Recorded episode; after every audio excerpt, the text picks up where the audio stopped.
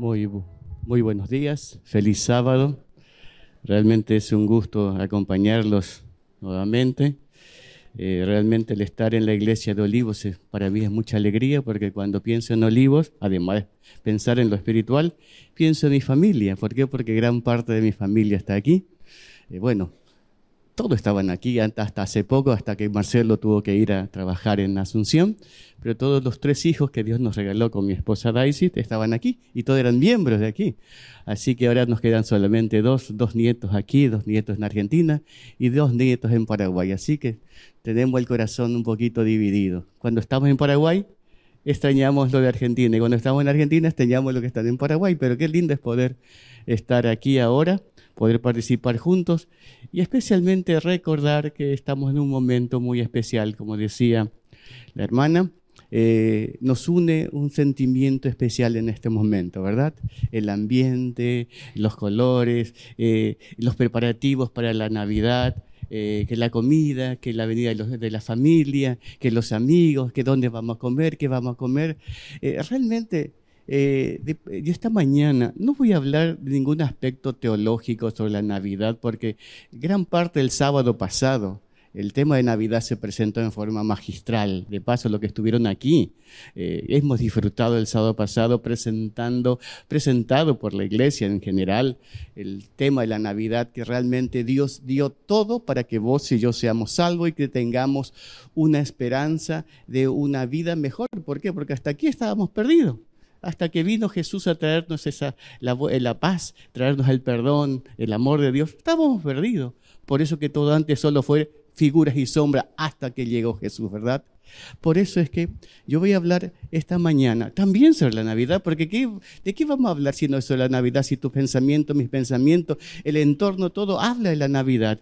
Voy a hablar solamente sobre algunas reflexiones sobre la Navidad. El sábado pasado analizamos o se analizó lo que Dios hizo para salvarnos. Ahora nosotros vamos a hacer a la inversa. Vamos a analizar qué cosas debiéramos hacer respecto a la Navidad. ¿Verdad? Porque vos estás, vas, a participar, recordamos. De paso, para algunas personas que nos están viendo por los medios, eh, yo tampoco voy a hablar la parte, digamos, argumentativo de que es cierto la Navidad, no es cierto la Navidad. Miren, no voy a tocar porque el tema principal aquí es recordar un acontecimiento especial. Ese acontecimiento especial es que del cielo descendió Jesús a nacer para morir por vos y por mí. ¿Está bien? Y como también, de paso, estaba pensando algunas personas que me escribieron y decían, pastor, eh, yo no participo en Navidad. Está bien, te acepto. Pero quiero decirte también que hay otras ceremonias, como, respect, como, como por ejemplo eh, Semana Santa. ¿Fue en el día? ¿Fue en la época? No. Pero nosotros también como iglesia tomamos ese hecho, acuérdense la palabra hecho, que Jesús murió y aprovechamos ese acontecimiento, ¿verdad? Para enaltecer que la gracia de Dios fue manifestada en la cruz. De igual manera, en este momento, aunque tampoco nadie sabe ni el día ni la hora, nos unimos, ¿verdad?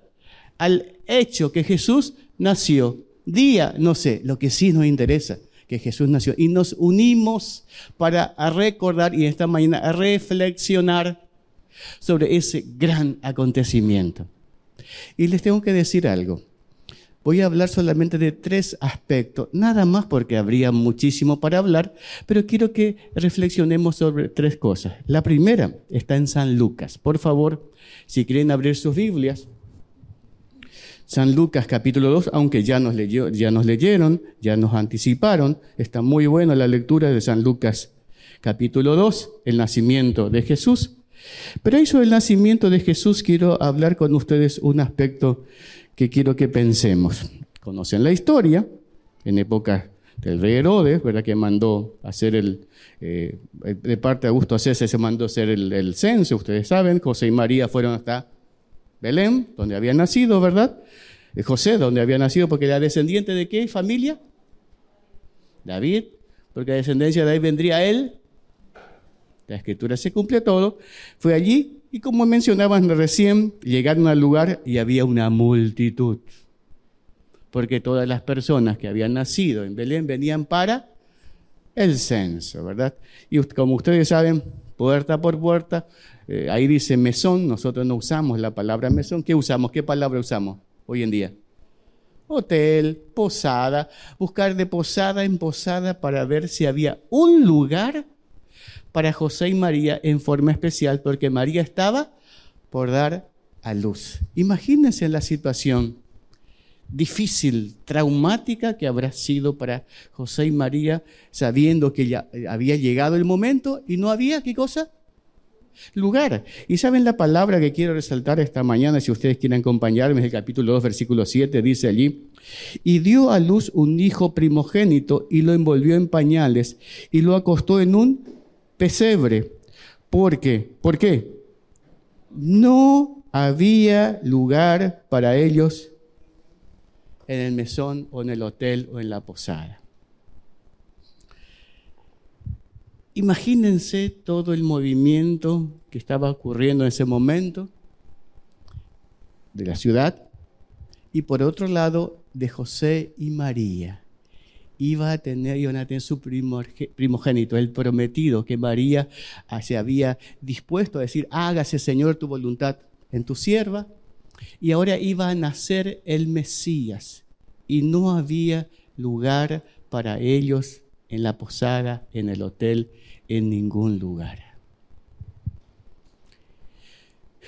Es difícil pensar esto, porque el rey de reyes, señor de señores, venía y para él no había lugar. Juan dice, a los suyos vino y los suyos no recibieron. No había una preparación para el recibimiento de Jesús. Nadie se enteró que Jesús iba a nacer. Y proféticamente, como ustedes saben, estaba predicho que iba a nacer en tal lugar, de tal forma, se estaba cumpliendo. Pero nadie se dio cuenta y lo principal aquí este hecho es que no había lugar para ello en el hotel, en la posada. Y estuve pensando, y quiero ayudarles a pensar a ustedes también. ¿No será que esta historia pasada puede repetirse hoy también? Y ustedes me van a decir, pero pastor, no estamos en censo. No, no, estoy hablando de la multitud que estaba cada uno inmerso en sus cosas, sus actividades, cada uno en su mundo, en su forma particular, y nadie pensaba en que Jesús podía nacer. Y estuve reflexionando, por eso le dije que después de, estos temas que escuché aquí en la iglesia estos días, todo este mes que ya estamos aquí, pensé, ¿no será que yo, César, puedo ser uno más de las personas que estaba inmersa en su mundo, en sus cosas, y que no había lugar para Jesús? No en el mesón, sino ahora en mi corazón. ¿No será que hoy en día, eh, corriendo tras todos los preparativos de la comida, de, los adornos, de los regalos, de las visitas, de la familia, de los hijos, de los nietos, de paso es hermoso eso? Pero ¿no será que puede ocurrir que tras todo el preparativo nos olvidamos del mayor acontecimiento ocurrido del nacimiento de Jesús? Hay una historia bíblica que ustedes conocen, dos hermanas, que Jesús amaba y además tiene un hermano, ¿verdad? y que aparece que Jesús los visita. De paso, en la Biblia registra varios incidentes allí que Jesús iba a su casa porque era el ambiente, era receptivo, amigable, afectuoso. Él sentía gusto, no era un lugar de críticas, un ambiente de amor. Y para recibir a Jesús, Marta y María prepararon la casa. Porque ustedes cuando van a recibir visita, ¿cuándo preparan la casa? ¿Cuando vienen la visita o antes? Antes. Muy bien. Así que habrán preparado Marta y María, solo que Marta preocupada con las cosas por preparar más cosas seguía trabajando y María ¿qué hizo? Se sentó a escuchar a Jesús. Y Marta, preocupada por hacer más cosas para, se olvidó de quién? De Jesús. Marta, Marta, preocupada, afanada, atareada, estás con muchas cosas.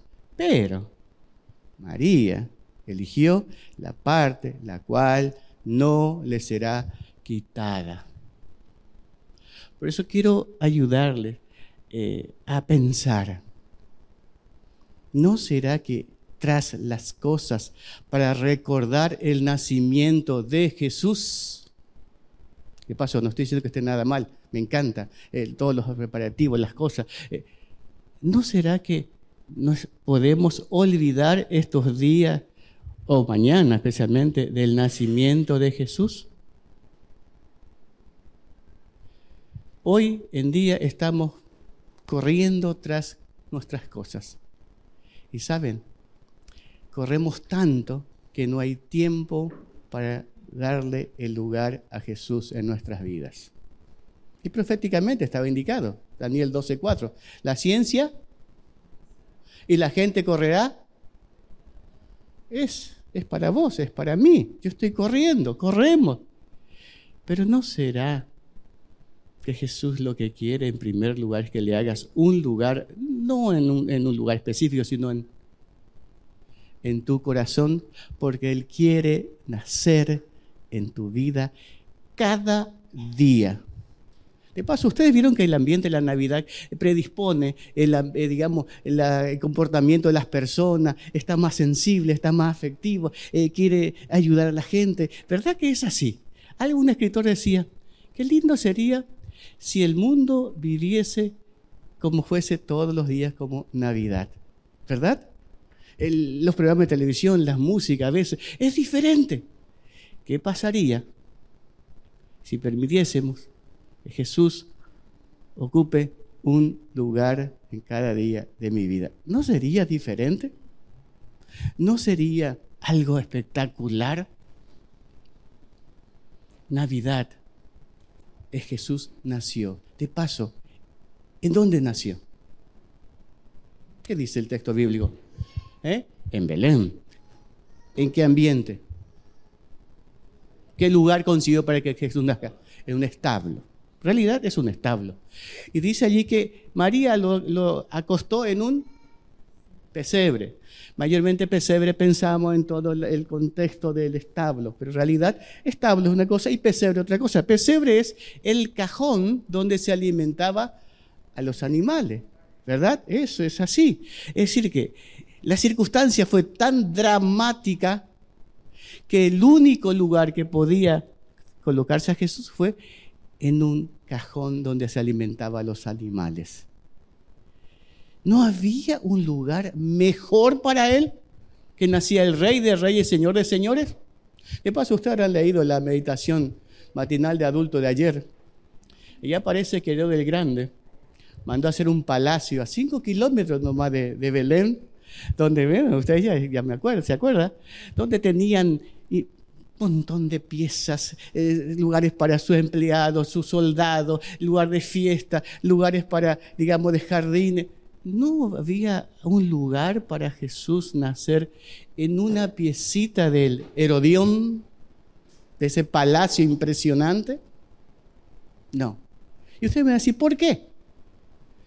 Porque alguno podría haber dicho, bueno, pues Jesús nació como rey, él nació en la opulencia, no nació para mí.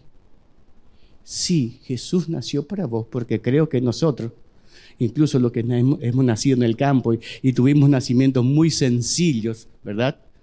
Eh, nunca podemos llegar hasta ese punto de nacer en un establo y que se, se coloque a un bebé en un cajón de alimentos para animales. ¿Por qué? Porque no había un lugar para ellos en la posada. vamos a recordar que Jesús nació. Pero lo más importante es que haya un lugar en tu vida, en tu mente, para que Jesús sea ese prometido, el Mesías que venía a traer la salvación en tu vida. Amén. Número uno. Número dos. Está en los versículos siguientes. Una vez que nació Jesús, dice que los ángeles eh, se presentarán a los, pastores que ya leyeron esta mañana. Y cuando el ángel o los ángeles aquí hablan, le dice a los pastores, versículo 10, pero el ángel le dijo, ¿qué le dijo? No te, no temas, no temáis. Algunas personas dicen no tengan miedo, es correcto. Porque yo os doy nuevas de gran gozo que será para todo el pueblo, que os ha nacido hoy en la ciudad de David un Salvador, que es Cristo el Señor. El gozo que habrán sentido esos pastores habrá sido impresionante. Los que habrán leído la meditación matinal de hoy sabrán que el concepto que tenía de los pastores era algo realmente vulgar. Era un padre nunca permitiría que su hijo sea pastor de oveja porque estaba desechado, ¿verdad? Sin embargo, esos pastores, aunque eran desechados, tenían en su corazón, aunque no podían ir ni casi a la iglesia, tenían en su corazón la esperanza del Mesías. Y como nadie se acordó de la escritura, Jesús llegó a analizar el corazón y tomó y contó y vio que estos pastores seguían anhelando la venida de Jesús. De paso, esto dice el deseo a toda la gente, pueden leerlo ustedes. Y como anhelaban, Jesús, es decir, Dios hizo visible y audible el momento crucial que estaba ocurriendo. Nació Jesús. Los ángeles cantaron, adoraron. ¿Qué cantaron? Miren, ustedes tienen allí. Gloria a Dios en las alturas y en la tierra paz y buena voluntad para con los hombres. ¿Por qué? Porque el ser humano desde ese momento iba a dejar de tener miedo. Porque la vida del ser humano, el momento que Adán y Eva pecaron, fue tener miedo. ¿De quién? de Dios. Génesis 3. Naturalmente hablaba a Adán y Eva con Dios. Era algo natural, algo que era cada día lo disfrutaban hasta que fueron engañados en poner la duda en sus corazones. Decirle, no, Dios no te ama, Dios te limita, Dios no quiere que seas feliz. Hazme caso, haz lo que yo te digo. Y ustedes saben las consecuencias. ¿Qué hicieron Adán y Eva? Lo primero que hicieron fue esconderse. Y cuando se presentaron delante de Dios, ¿qué dijeron? ¿Qué hiciste? ¿Dónde estaba? Tuve miedo. ¿Quieren saber cuándo se originó el miedo? En el Génesis. ¿Y quieren saber qué es lo que domina más hoy en el mundo, en el ambiente del ser humano, en todo el mundo? El miedo temor, angustia, ansiedad y póngale todos los nombres. Es la enfermedad del siglo. ¿Por qué? Porque el ser humano cada vez más se está alejando de Dios. Por eso que era necesario que Jesús naciera, porque Él iba a traer la solución al miedo, al temor, a la angustia, a la soledad, a la separación entre Dios y el hombre. Por eso que, el ángel dice, no tengan miedo, dejen de tener ya miedo, no hace falta más, por favor, gócense, dice allá, porque yo les doy la mejor noticia, que nació, ha nacido hoy el Mesías, el, el Salvador del mundo. Les voy a dar una alegría impresionante. Y saben, la mayor alegría del ser humano es aceptar a Jesús en su corazón, porque en ese momento solucionó su separación de Dios y deja de tener miedo. El miedo está causando estragos en este momento.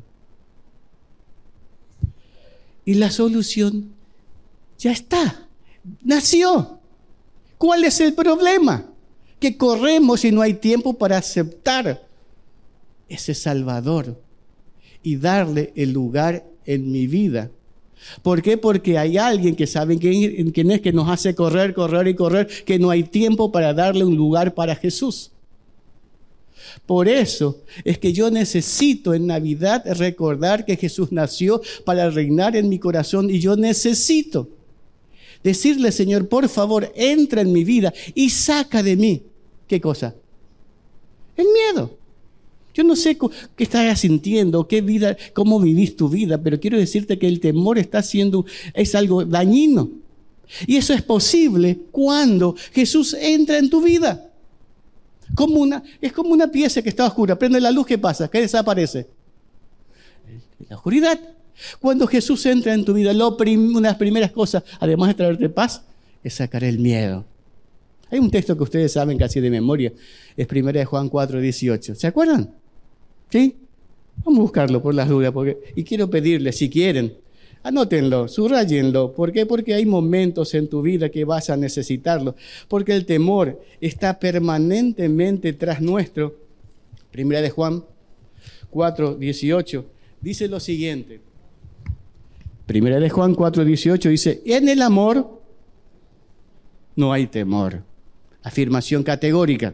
Sino que el perfecto amor, que en el perfecto amor echa fuera ¿Cuál es la solución al temor? El amor. Porque en el temor lleva en sí castigo, de donde el que teme no ha sido perfeccionado en el amor. ¿Quién nació? El amor hecho carne, Jesús. El Emanuel, Dios. ¿Y cuál es el carácter de Dios? Amor. Cuando yo acepto a Jesús, recibís amor. Y cuando entra el amor, sale de tu vida el temor y entra el amor. Porque de lo contrario, vivimos teniendo miedo de todo.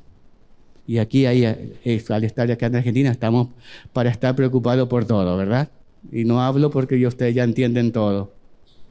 Pero hay otro texto, en 1 de Pedro 5, 7 dice, echen toda nuestra ansiedad sobre Él, porque Él tiene, Él vino para eso, para auxiliarte, vengan a mí todos. ¿Por qué? Porque Él vino a ayudarte a que vivas una vida diferente, una vida de amor. Porque quiere que disfrutemos, fuimos creados para amar. Nuestra vida no tiene sentido si no amamos.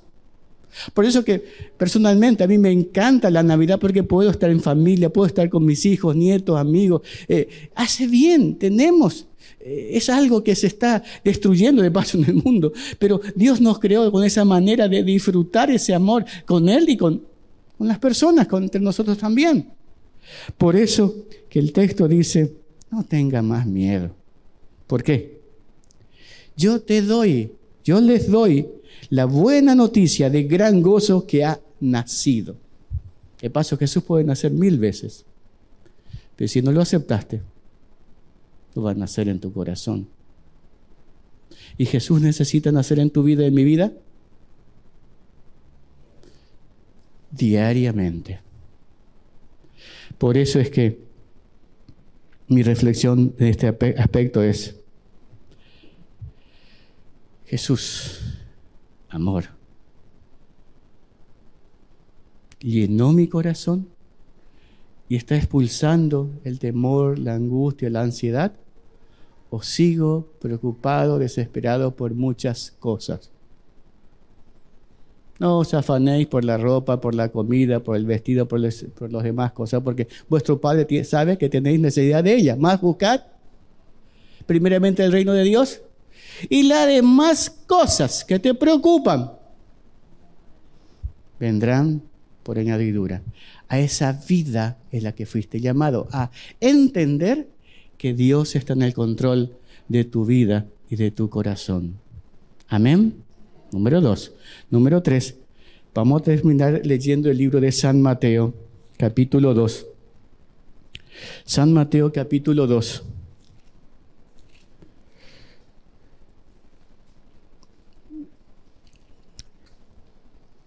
Tiene que ver también con el nacimiento de Jesús. Ustedes tienen allí el nacimiento de Jesús, pero tiene que ver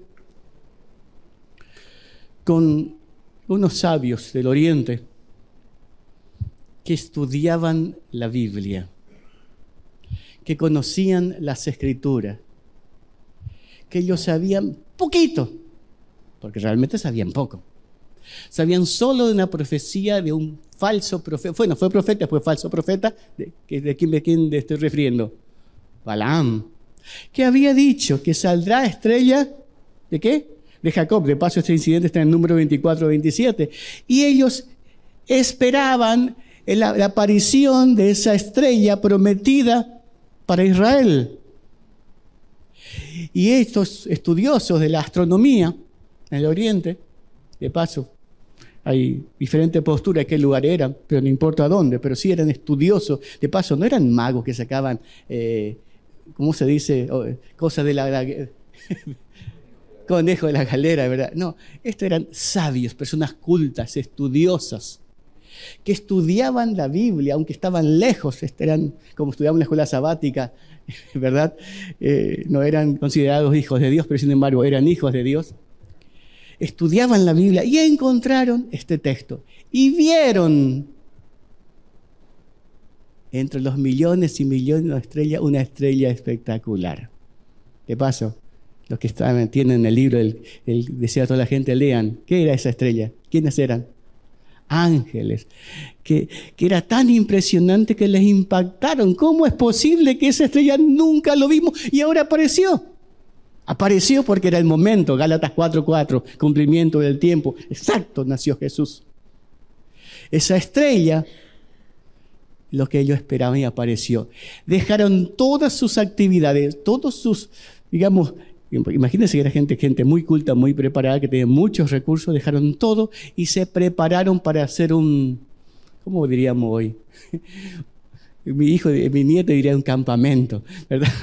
Pero era una expedición porque algún estudioso dice que eran más de 800 kilómetros la distancia.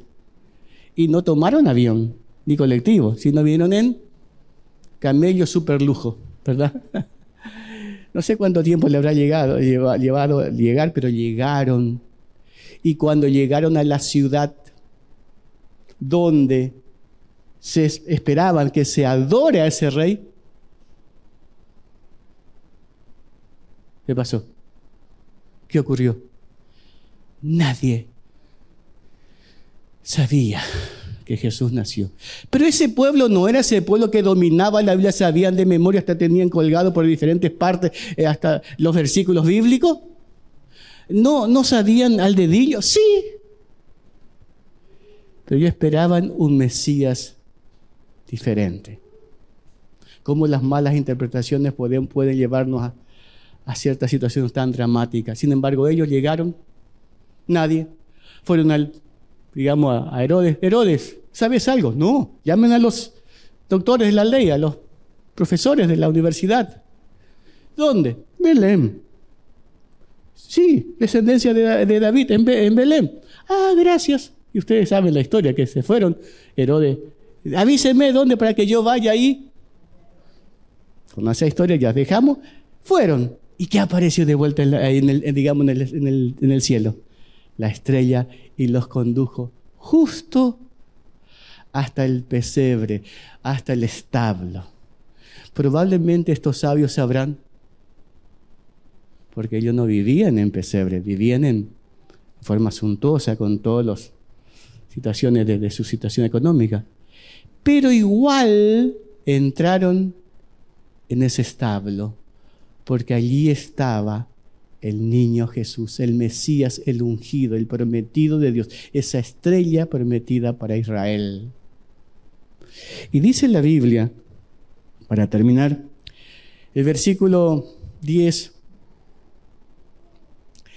al ver la estrella, 2.10, Mateo 2.10,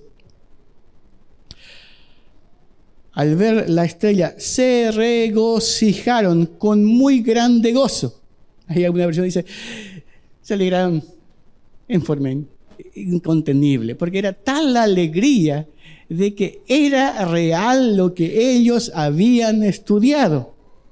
Allí estaba el Mesías y como decía allí, eh, estaba en un pesebre y dice allí, al entrar en la casa, vieron al niño María, su madre, y, apostrándose o se arrodillaron y lo adoraron. Y luego, abriendo sus tesoros o, sus cofres, o el cofre, le ofrecieron presentes, oro, incienso y mirra. Me gusta la palabra que se... Vieron que usa para postraron, es decir, no usamos hoy, pero es arrodillaron. ¿Qué? ¿Qué señal de qué es? Adoración. Estaban delante del Rey de Reyes, Señores, Señores. De paso dice Señor. La palabra Señor es Jehová, es Yahvé, como quieran, Adonai, es Señor, Dios. Ellos reconocían a ese niño como el Emanuel, el Dios con nosotros. Y se inclinaron. ¿Por qué? Pues cuando Jesús es algo importante en tu vida, es algo que vivís naturalmente con Él, no podés dejar de adorarlo. Y no hay forma de no reconocer tu situación, tu condición. De paso, una, alguna de las cosas que me ayudan mucho este tema es, eh, eh, muchas, veces, muchas veces pude participar en, Asunción en, los cultos de los hermanos judíos. Y cada vez que iba, al entrar, me daban una telita que ustedes conocen, una redondita, y ponía acá. Y yo trataba de, de no moverme mucho porque tenía miedo de que, que me caiga. Después, había, después yo aprendí la edición que ellos había dicho que le ponían eh, cosas y no se caían, pero yo no sabía eso. Así que trataba de cuidarme, a que no se me caiga, ¿verdad? Y me sentaba al lado de los diferentes dirigentes de iglesia, de los eh, hermanos judíos y otras iglesias también. Le decía, ¿qué es esto? Kipa. ¿Chipá? No, no, kipa. Yo, chipá sí sabía que era, ¿verdad? Porque esa es mi especialidad, ¿verdad? Kipa. ¿Y qué es kipa? Le digo. Ah, dice, eso es una telita para recordarnos que nosotros estamos hasta aquí. De ahí para arriba está Dios. Estas personas entendieron que estaban delante de Dios y se inclinaron. Perdón. Y lo adoraron pero en la adoración involucra algo. Además de tu gratitud, es un presente, es ofrenda. No hay nada en adoración sin ofrenda. Deuteronomio 16, 16 dice, y ninguno se presentará delante de Jehová con las manos vacías. ¿Por qué, Señor? porque tengo que traer conforme a las bendiciones que yo recibí durante el año o durante el día. Hermanos, estos sabios estaban tan felices por encontrar al Salvador que además de adorarlo, abrieron sus tesoros, abrieron el cofre, abrieron el cofre y dice que entregaron, ¿qué cosa? ¿Oro? ¿Por qué oro? porque el oro se entregalaba o se llevaba a los reyes. El incienso a los sacerdotes que intercedían delante de Dios. Y mirra se colocaba cuando iba a morir. Todo anticipando la vida ministerio de Jesús. Si ustedes le han deseado a toda la gente y van a decir que ese recurso a José y María utilizó para ir a dónde después? A Egipto. ¿Cómo Dios guía toda la vida de, de sus hijos? Y sabe, esto es real. Nosotros tenemos que dejar de preocuparnos por la vida futura nuestra. Dios está en el control de tu vida. Él tiene solucionado toda tu vida. Por eso que el Padre nuestro oramos, Padre nuestro, danos el, el pan de cada, no mañana, es hoy. Porque hoy es el día que tienes que vivir con Él. Hoy es el día que vas a caminar con Él. Hoy es el momento que nosotros necesitamos entregarle nuestra vida y nuestro corazón a Él y permitirle en ese lugar para que podamos vivir esa comunión con Él y disfrutemos esa vivencia de amor con Él. Y ahora tu vida va a ser una vida de adoración. Y vas a adorarlo a través de tu vida y a través de los recursos que Dios te da. Hoy nos preocupan mucho los recursos materiales. Es normal, porque no es fácil vivir en el mundo que vivimos. Pero sería mucho más fácil que me preocupe menos de lo material y me preocupase del dador de lo material. Porque Dios prometió, joven fui y he envejecido. Y no he visto justo ni su Salmo 37, 25, lo conocen. Y saben cuando tu vida es una vida de oración va a ocurrir como ocurrió con esa, ustedes nosotros decimos cariñosamente la viudita. ¿Te acuerdas de la viudita? Ella fue al templo, fue a adorar, pero no tenía para ofrendar. Tenía solo para comprar, en, el cambio que yo en mi país sería comprar dos, tres galletas o pancito nada más que tienen para comer ese día. Pero quiso adorar a Dios, porque amaba a Dios. Dios era importante hasta aquí en su vida, porque hasta ese momento, su vida de viudez, Dios la había sostenido, alimentado. Y fue al templo. ¿Por qué? Porque es natural querer adorar a Dios, ir a adorarlo. ¿Y cuando fue que hizo? Intentó que Jesús no le viera, pero Jesús vio que esta mujer en, en ese lugar de recipiente puso solo dos moneditas que eran insignificantes. Sin embargo, era la mayor, porque todos daban lo que, y ella dio todo su sustento. Eso es adoración. Y eso es Navidad. Dios dio todo para que vos y yo seamos salvos. Y es muy peligroso correr tras todos los preparativos hoy en día y perdamos a Jesús. Y es muy peligroso vivir sin Jesús, porque cuando Jesús sale de tu corazón, el temor se apodera de nuestra mente, de nuestra vida.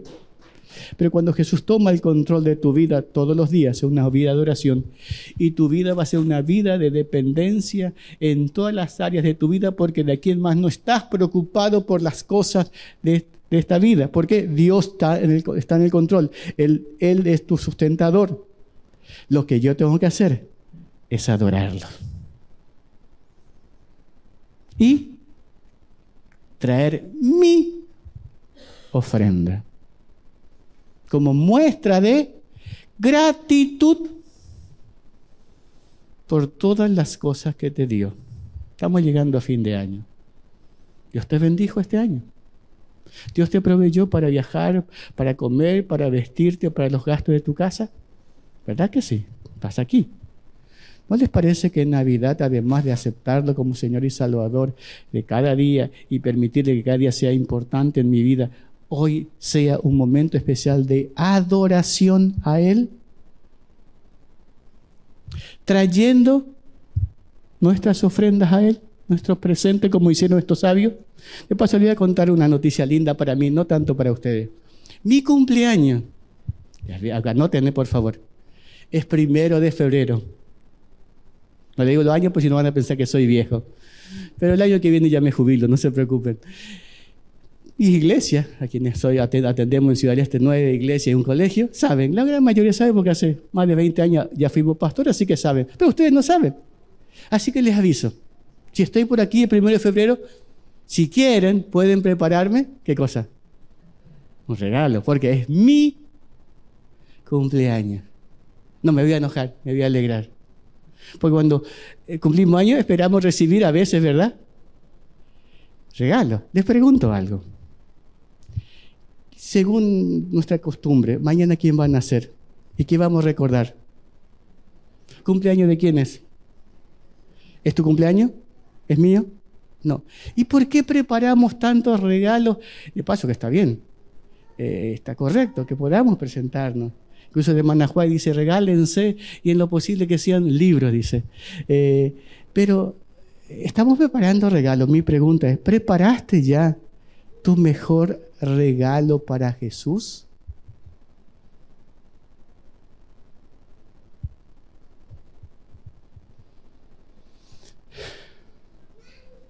Yo quiero invitarte esta mañana. Hoy no van a recoger ofrendas. ¿Por qué? Ofrenda no se pide. Ofrenda doy porque amo a mi Señor.